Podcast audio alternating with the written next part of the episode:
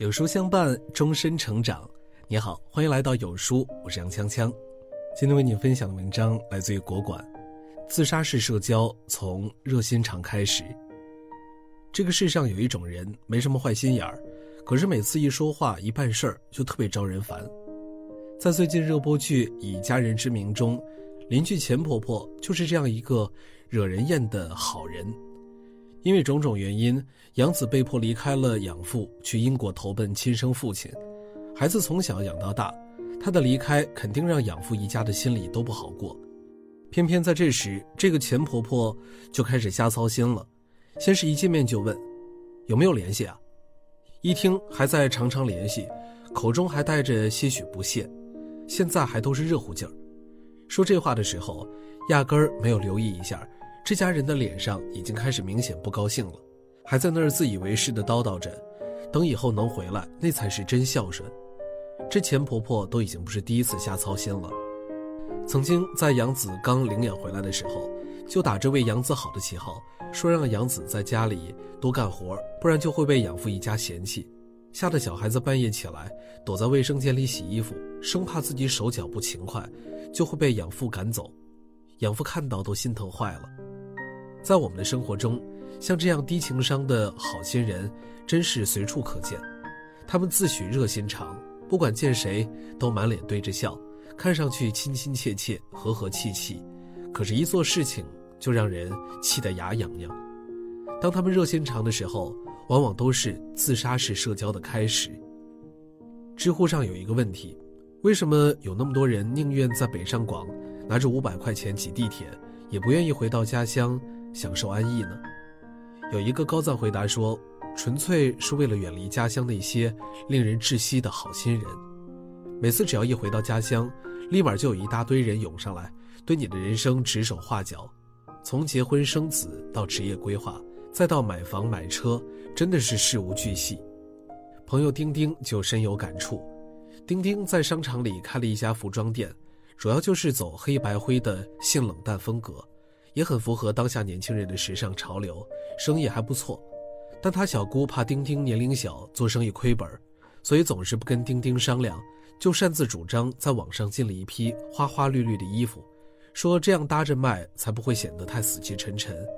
可是那些衣服压根儿就跟服装店的调性不搭，毕竟是亲小姑，丁丁也只能敢怒不敢言，常常都是自己想办法低价处理衣服。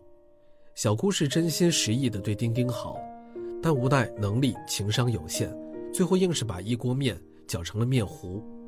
就像网友常说的这个梗：“你看小熊太可怜，给他放了一个枕头，盖了被子，结果三样东西都没有晒干。”小时候每次听长辈抱怨自己的好心被当成了驴肝肺，我都特别讨厌那些不知好歹的人。等长大之后才知道，哪里是别人不识好人心呢？分明就是低情商的好心，只会给别人添麻烦。说白了，低情商的热心肠，都是一种侵犯别人领地、失去分寸感的表现。越是亲密的关系，人就越容易没了界限。尤其一些过来人，总是要用自己的经验干涉别人的选择，还美其名曰少走弯路。可好心的幌子，根本就遮掩不了越界的事实。电影《消失的爱人》中，就讲了一段失去边界的关系。艾米在走投无路的时候遇到了前男友，原本以为前男友会帮自己，没想到却成了她的另一场噩梦。在公寓里，前男友装满了监控器，把艾米的一举一动都看得一清二楚。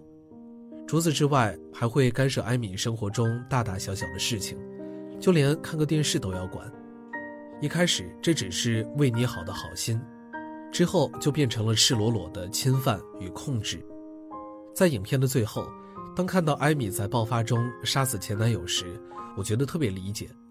捍卫自己的领地是每个生命的本能，就连呆萌可爱的小兔子，在感到领地被侵犯的时候，也会用自己的方式反击。更何况每一个独立完整的人呢？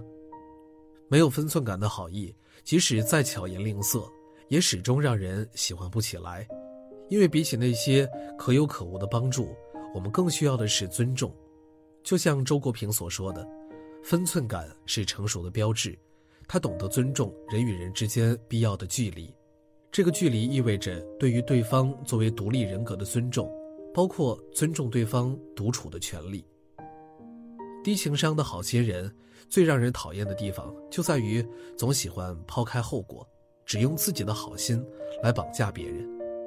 可这个世界并不会因为所谓的好心，就能够让人不用承担一切糟糕的后果。很多人应该都听过王安石变法，王安石从小就随着父亲辗转各地，见过底层百姓生活的艰辛，所以一直就立志要改变这一切。所以等他当了宰相之后。就开始想着要改变老百姓生活的现状。王安石开始变法，最有名的就是青苗法和保甲法。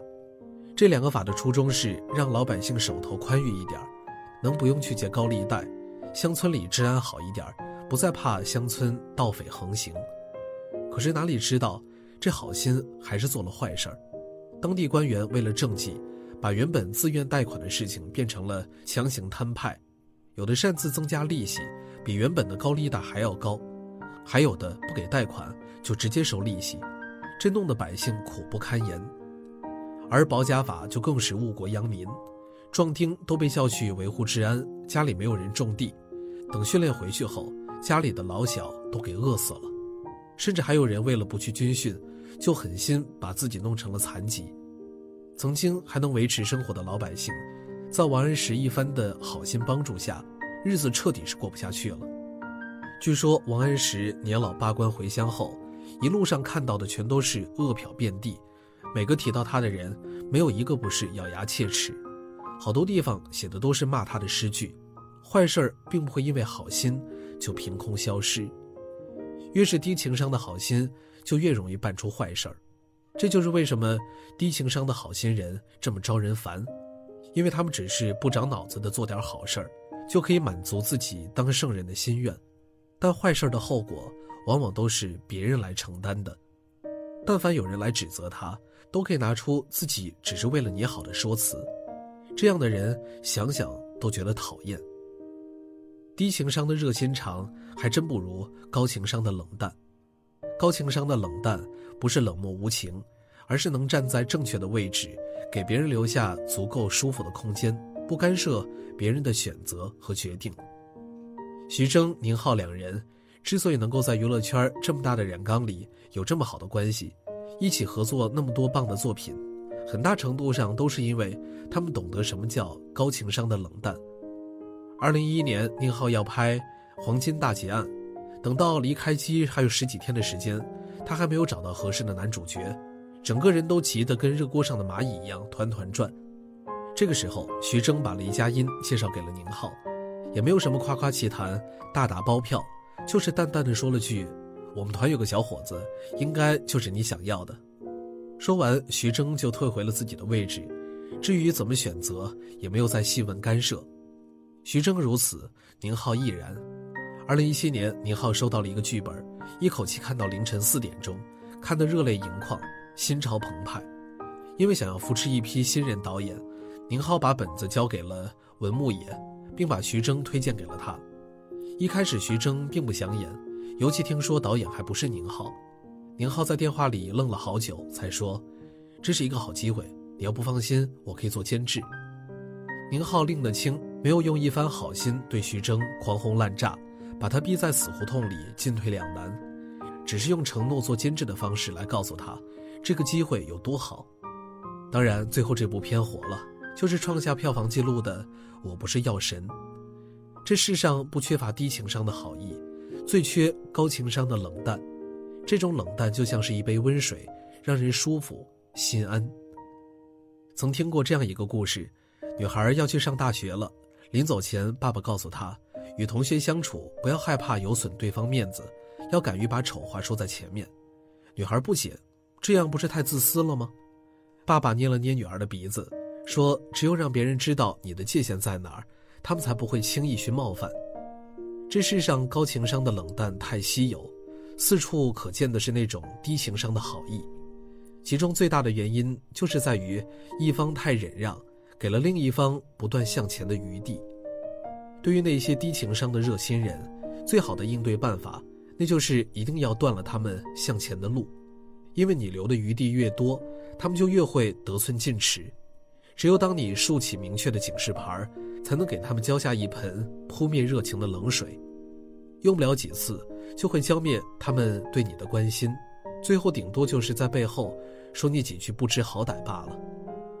表哥是一个不婚主义者，前几年七大姑八大姨为了他的事儿操碎了心，一见到他就催着结婚娶媳妇儿，一见他就要说媒说亲，一见到他就说要听老人言，不然吃亏在眼前。那个时候，表哥就像是被牵着走的小羊羔，常常都会被迫去见一些毫无交集的女孩们。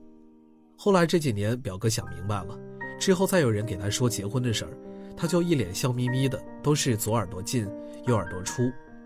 看着表哥那么无动于衷，慢慢的，再也没有人愿意张罗他的事儿，很快就把火力都转向了下一个对象。这世界没有绝对的顺心顺意。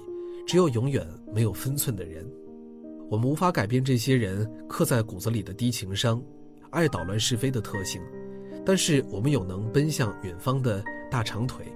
三十六计，走为上计。所以下次见到这样的人，最好的方式寒暄过后赶紧拔腿就走。拜拜了您嘞，咱们不回见。有书君送福利了，张德芬全力推荐亲密关系，零元免费领取。